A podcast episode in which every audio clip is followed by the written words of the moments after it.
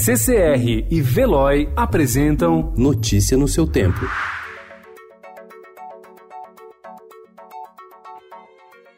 Olá, sejam todos muito bem-vindos. Hoje é quarta-feira, 15 de janeiro de 2020. Eu sou o Cadu Cortez e ao meu lado Adriana Simino. E estes são os principais destaques do jornal O Estado de São Paulo.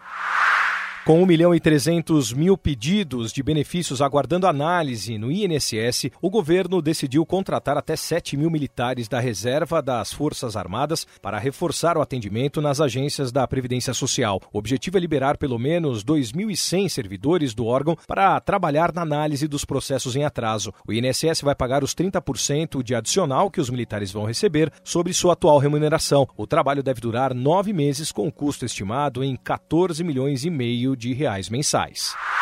Estudo do IPEA mostra que São Paulo é o estado que mais vai perder com a nova tributação sobre o consumo proposta pelas reformas que tramitam no Congresso. A participação paulista na arrecadação de ICMS e ISS cairia dos atuais 30,5% para 26,6%.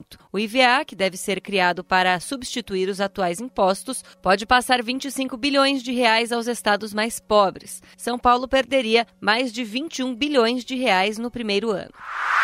Com vacinação baixa, a Justiça obriga pais a imunizar filhos. Composição privilegiada próxima ao Rodoanel, a cidade de Cajamar, na Grande São Paulo, virou a Faria Lima dos galpões logísticos, alusão à Avenida Paulistana que concentra escritórios de alto padrão. Planalto ignora ministérios em PEC que acaba com fundos. Europa ameaça Irã com sanções. Sócia da fabricante líder de vendas da cerveja artesanal em Minas Gerais, Paula Lebos, fez um apelo para que as pessoas não bebam a Belo Horizontina de nenhum lote.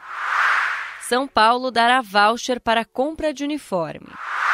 Milton Nascimento encerra a turnê Clube da Esquina em São Paulo e no Rio de Janeiro com participações especiais. Notícia no seu tempo. Oferecimento CCR e Veloy.